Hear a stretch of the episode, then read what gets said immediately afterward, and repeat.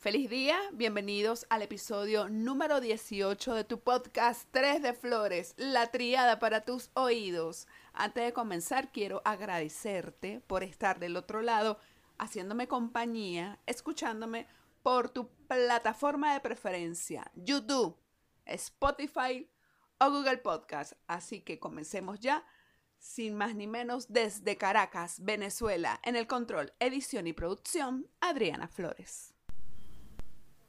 En esta oportunidad, el tema tendencia de este episodio será acerca de un tema que ha generado mucha controversia alrededor del mundo. E incluso muchos países la consideran ilegal. La eutanasia o muerte digna es un proceso que consiste en cumplir el último deseo de un paciente, quien de forma voluntaria expresa su deseo a morir porque padece de una enfermedad incurable y evolutiva. Están las personas que defienden la eutanasia cuando ya no hay remedio ante la ciencia y el paciente para evitar mayores sufrimientos decide morirse de una forma tranquila y no tan traumática como sería el desgaste y sufrimiento con la enfermedad. Están también los detractores de la eutanasia, quienes por motivos religiosos consideran que nadie tiene derecho a decidir cuándo termina la vida del prójimo. Tipos de eutanasia. Eutanasia directa. Se subdivide en dos clases. Activa, con el uso de fármacos que resultan letales. Pasiva, con la suspensión del tratamiento médico y de la alimentación por cualquier vía. Eutanasia indirecta, con el suministro de medicamentos para disminuir el dolor y sufrimiento del paciente terminal. Voluntaria, cuando el paciente en uso de sus facultades físicas y psicológicas pide ayuda para morir. Involuntaria, cuando una persona no está en posesión de sus facultades para pedir la eutanasia, pero su voluntad fue expresada con anterioridad. La eutanasia o suicidio asistido no es algo nuevo, ha sido ejercido durante toda la historia de la humanidad. Se cree que en la antigua Grecia morir dignamente era preferible a tener una vida con padecimiento y mala salud. No fue sino en la Edad Media cuando se empieza a considerar la eutanasia como inmoral, porque solo Dios tiene derecho a decidir la continuidad de la vida sobre cada individuo. Países donde la eutanasia es legal. Holanda, abril 2002. Fue el primer país en el mundo en aprobar la ley de eutanasia. Los médicos y enfermeras lo realizan de manera asistida a domicilio, con equipos móviles que viajan por todo el país para responder a las solicitudes de muertes de pacientes con enfermedad terminal. El servicio a domicilio se ofrece de manera gratuita y consiste primero en dar una inyección al paciente para hacerlo dormir profundamente y luego darle otra que le paraliza el corazón y la respiración. Para tener acceso a la muerte a domicilio basta que el interesado se inscriba mediante correo electrónico o por teléfono y demuestre que cumple con los tres requisitos previstos por la ley, que son estar enfermo sin ninguna perspectiva de cura, sufrir dolores insoportables y hacer expreso claramente el deseo de morir. Bélgica, mayo 2002. Legalizó la eutanasia y el suicidio asistido. Fue el primer país en practicar la eutanasia a un menor de edad. Luxemburgo, marzo 2009. Aprobó la legalización de la eutanasia donde los pacientes terminales pueden solicitar el procedimiento después de recibir la aprobación de dos médicos y de un panel de expertos. Canadá, conocida como asistencia médica para morir, fue legalizada junto al suicidio asistido en el año 2016. El país establece estrictos requisitos que van desde solicitar el procedimiento 10 días antes de ponerse en práctica, la presencia de dos testigos independientes y la aprobación de dos médicos, quienes deben confirmar que el paciente no tiene cura y que está en un avanzado estado de sufrimiento. Nueva Zelanda, noviembre 2020. Fue aprobada en referendo. Quienes la solicitan deben contar con la aprobación de dos médicos y tener más de 18 años. En países como Alemania, Suiza, el estado australiano de Victoria, en Estados Unidos, específicamente en los estados California, Colorado, Hawái, Maine, Nueva Jersey, Oregon, Vermont, Washington y en el Distrito de Columbia, se practica el suicidio asistido, donde el personal de salud entrega los medicamentos para que sea el paciente quien termine con su propia vida tomándolos. España, marzo 2021. Fue el primer país de tradición católica en aprobar una legislación que garantiza a los pacientes terminales o con padecimiento grave, crónico o imposibilitante el acceso tanto a la eutanasia indirecta como a la voluntaria. En países como Perú, Argentina, Chile, México y Uruguay autorizan la eutanasia pasiva a través del rechazo a tratamientos que prolongan artificialmente la vida de los pacientes con síntomas terminales. En el resto de países de América Latina la eutanasia directa está prohibida. Colombia, julio 2021. Primer país en América Latina donde la Corte Constitucional modificó el Código Penal, ya que desde el año 1997 se consideraba la eutanasia como un homicidio por piedad o un delito. Ahora, con esta modificación, se amplía el derecho a morir dignamente a personas que no padecen una enfermedad terminal grave siempre y cuando lo hayan solicitado libremente y en pleno uso de sus facultades, porque están experimentando intensos dolores y sufrimiento. Este domingo, 10 de octubre, Colombia atenderá a la primera persona en hacer uso de su derecho a una muerte digna, sin ser paciente diagnosticada con una enfermedad terminal. Marta Sepúlveda, accederá a la aplicación de la eutanasia. Quien sufre desde hace tres años de esclerosis lateral amiotrófica, una condición que en poco tiempo le ha quitado la capacidad de caminar. Es una enfermedad progresiva del sistema nervioso que afecta directamente las células nerviosas del cerebro y la médula espinal. Poco a poco los pacientes que la padecen comienzan a perder el control de su cuerpo y a sentir dolores cada vez más punzantes.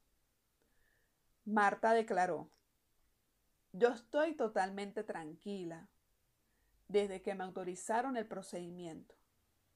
Me río más y duermo más tranquila. Me considero muy creyente de Dios pero repito, Dios no me quiere ver sufrir a mí y yo creo que a nadie. ¿Qué padre quiere ver sufrir a sus hijos? Ella ha recibido el apoyo de su hijo y del resto de sus familiares quienes no quieren verla sufrir. En Venezuela existen consideraciones éticas, sociales, médicas, jurídicas, económicas, criminológicas y religiosas a las que se recurren para estar en contra de la eutanasia. La Federación Médica Venezolana no incluye este término en la ley del ejercicio de la medicina. Sin embargo, no deja de ser un tema debatido entre los profesionales del área médica. Unos la apoyan cuando un paciente no tiene otra opción que esperar la muerte.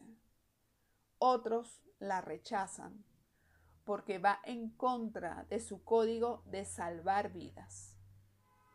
La eutanasia no se encuentra tipificada en el ordenamiento jurídico, sino que por el contrario es considerada como un suicidio asistido en el Código Penal, sancionando penalmente al sujeto que presta ayuda a un paciente a morir con dignidad.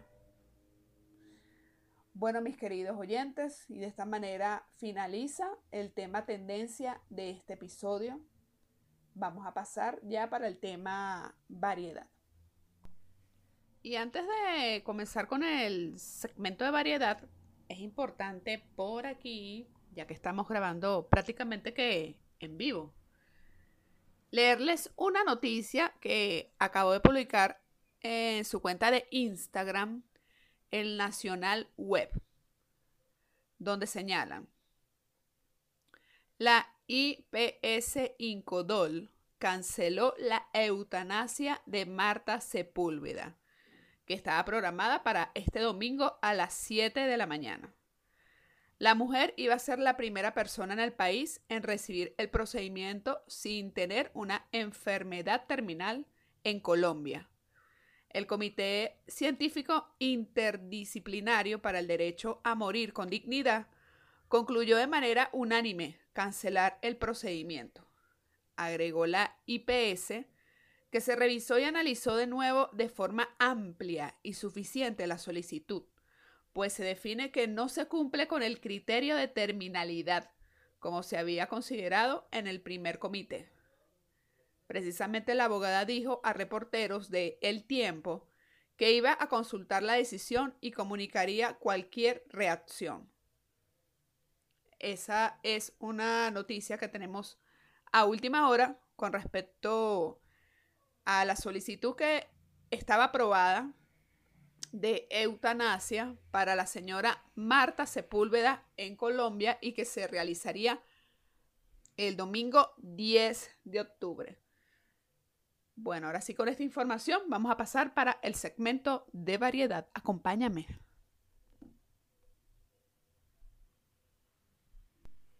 Y a partir de este episodio número 18 y para los próximos episodios de este mes de octubre, mes de Halloween, en el segmento de variedad, estaremos compartiendo los relatos de su grito en el viento. Y en esta ocasión, prepárense para escuchar el recuento de Dani, profesor de religión. A continuación, el relato Salud. No sé cómo interpretar la siguiente memoria. Mi grupo de mejores amigos es inseparable. Nos conocemos desde primer grado y sin importar cuánto tiempo pasemos sin entablar una conversación, o cómo las épocas de la vida nos han ido transformando, prevalece un vínculo entre nosotros que no se degrada ni erosiona con el pasar de los años. Son prácticamente los hermanos que nunca tuve, la familia que escogí. Hemos experimentado tantas cosas en paralelo, como jugar básquet,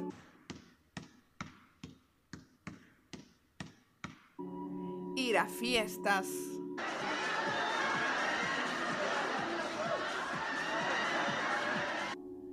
La universidad, los escapes a la playa.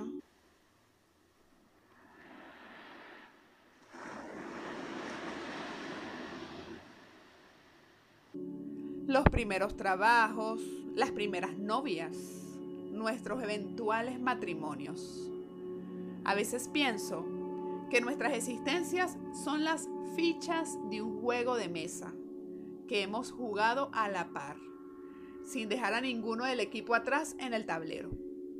Somos cuatro, Rancés, Tomás, Álvaro y yo, Dani. De todos ellos, Rancés es mi primer y mejor amigo. Tanto su familia como la mía siempre nos trataron como miembros por extensión. Sería imposible decir con certeza la cantidad de veces que nos quedamos a dormir en casa del otro. Un hábito que llegó al punto de ameritar un intercambio de las copias de las llaves, bajo la bendición absoluta de nuestros padres.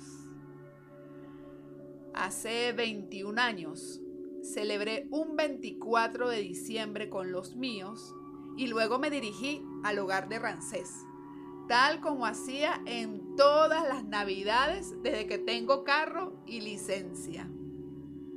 Sus tíos arman una parranda.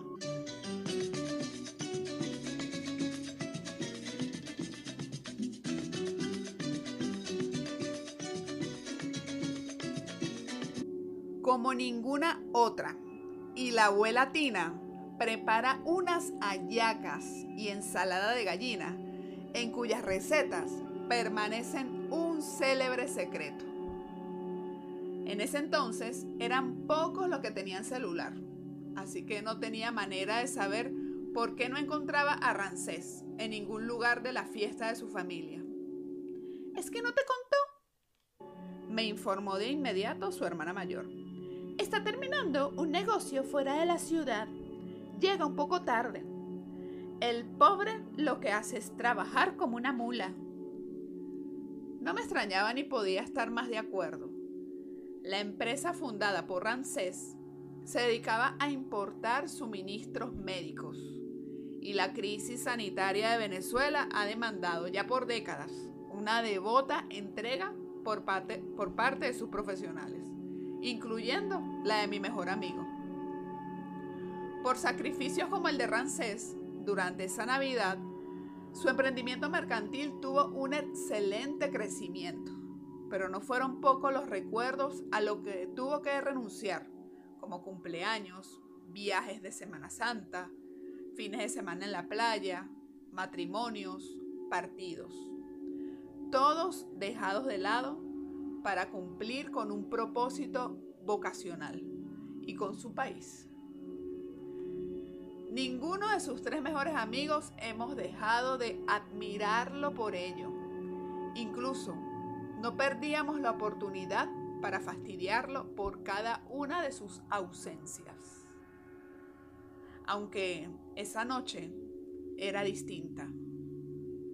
En muchas ocasiones había visitado su propia casa sin él y no tenía problema en esperarlo si significaba que estaría en medio de tanta buena comida, música y conversaciones. Pero las horas pasaron y Rancés no aparecía. Solo a las 3 de la mañana llamó al teléfono de la casa y le informó a su madre que por fin estaba en camino. El trayecto le tomaría al menos hora y media. Al escuchar esa noticia, supe que había llegado el momento de mi partida. Tenía que levantarme para un desayuno navideño en menos de cinco horas. Y no me gustaba manejar de noche con más sueño del que ya atontaba mis párpados.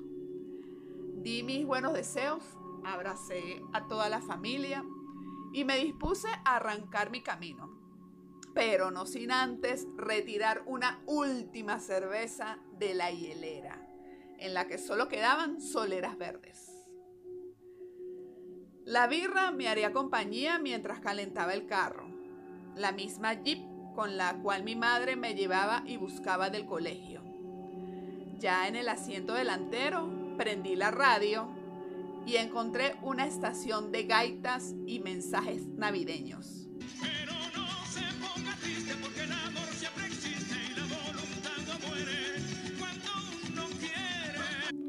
Había alcanzado la edad donde disfrutaba espontáneos momentos a solas, tal como sentarme en ese vehículo y apagar las luces, con una cerveza fría en mano y el aroma a pólvora en el aire.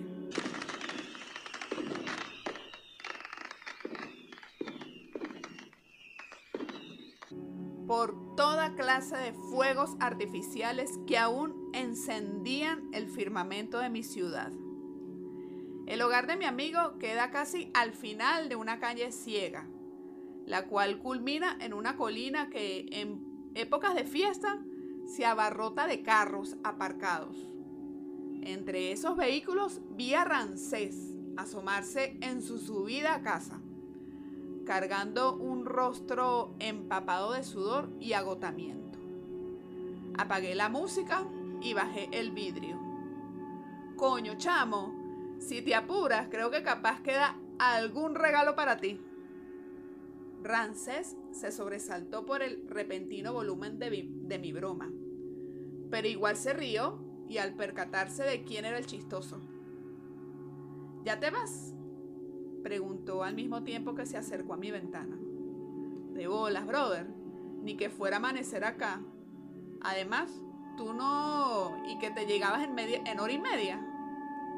Rancés volteó los ojos. No vale.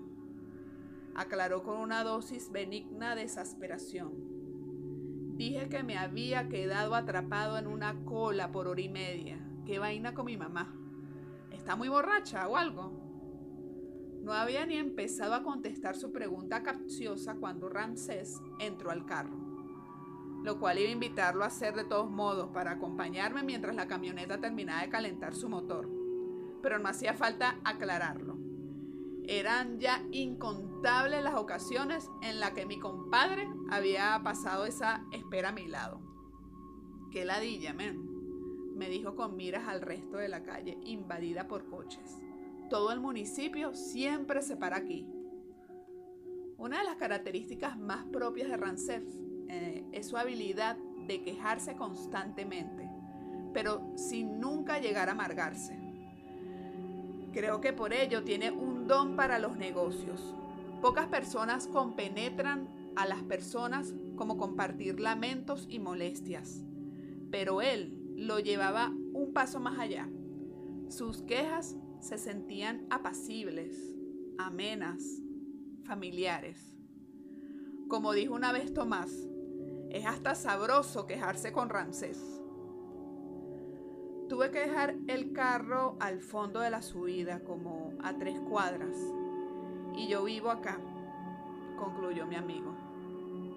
Su comentario desencadenó un breve intercambio acerca de malos conductores, en especial aquellos que no saben cómo estacionarse y los accidentes de tránsito durante las vacaciones, que corresponden con las fechas donde las personas se permiten beber y conducir. Al concluir el tema, Rancés tosió.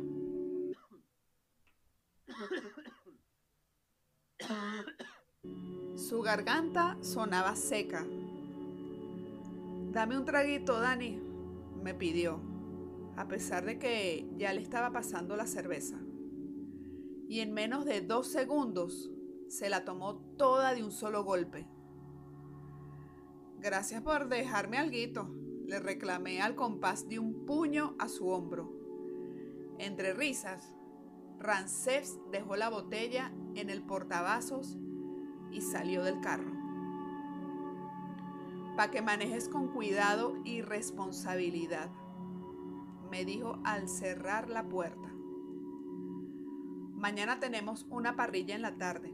Llégate con mi regalo de Navidad. Encendí las luces y empecé a mover el vehículo. Te lo acabas de beber, Rancés, le aclaré entre risas. Rancés, dándome la espalda, solo ondeó la mano mientras entraba a la casa de sus padres. Técnicamente mi broma era cierta. No tenía un obsequio para él ni para mí. Supongo que cuando se es tan cercano no hace falta, con tal de pasar tiempo juntos. Así que al día siguiente, después de desayunar con mi familia y salir de mis pijamas, me aparecí en casa de Rancés, sin otro regalo que no fuera un ramo de flores que compré para su madre. La invasión de carros había cesado en la calle Ciega, pero el sulfúrico olor a pólvora aún colgaba suavemente en el aire, como una guirnalda invisible. Después de tocar el timbre, pude escuchar los alaridos y sollozos al otro lado de la puerta.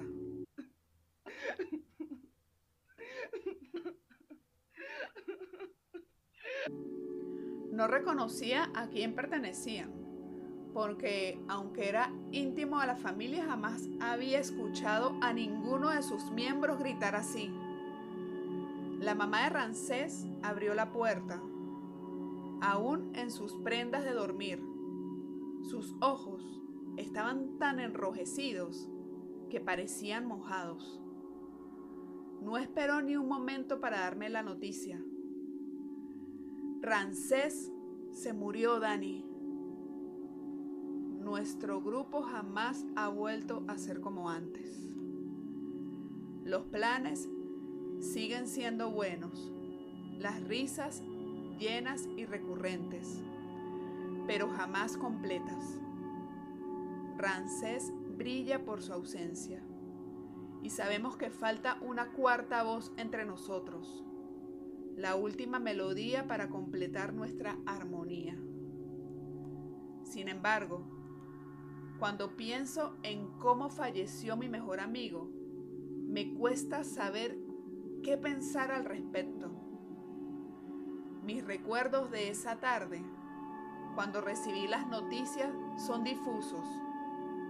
Sé que hubo mucho llanto, muchos abrazos.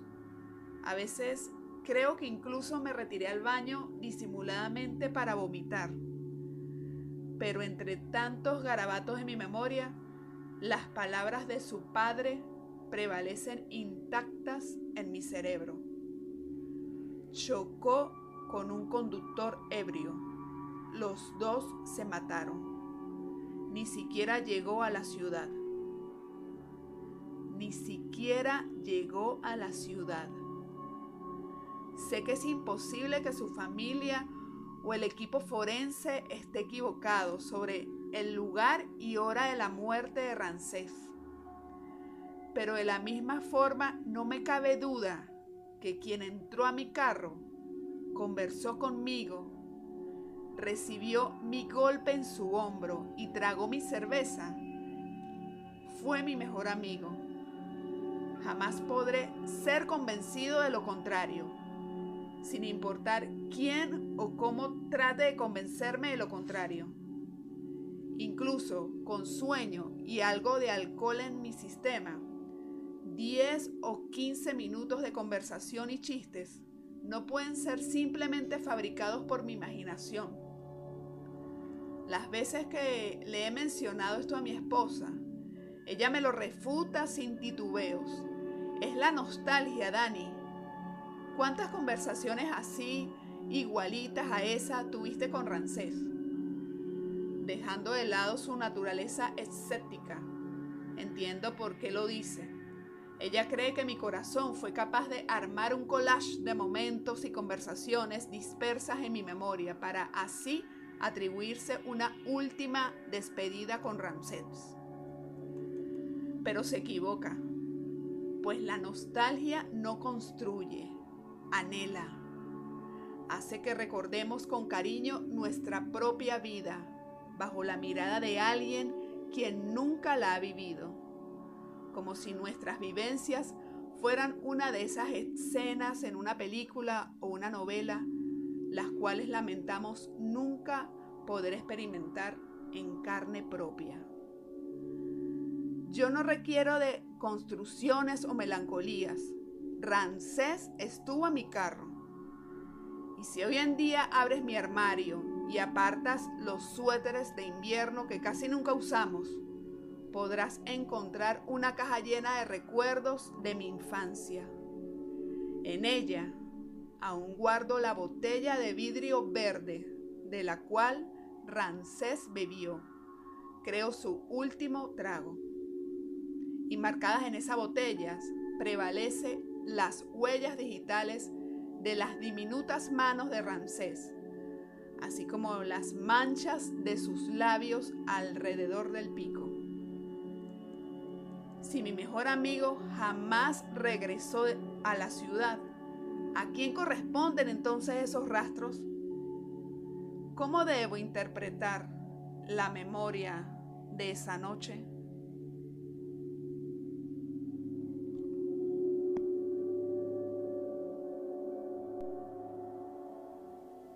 Y así llegamos al tema de parejas de este episodio número 18.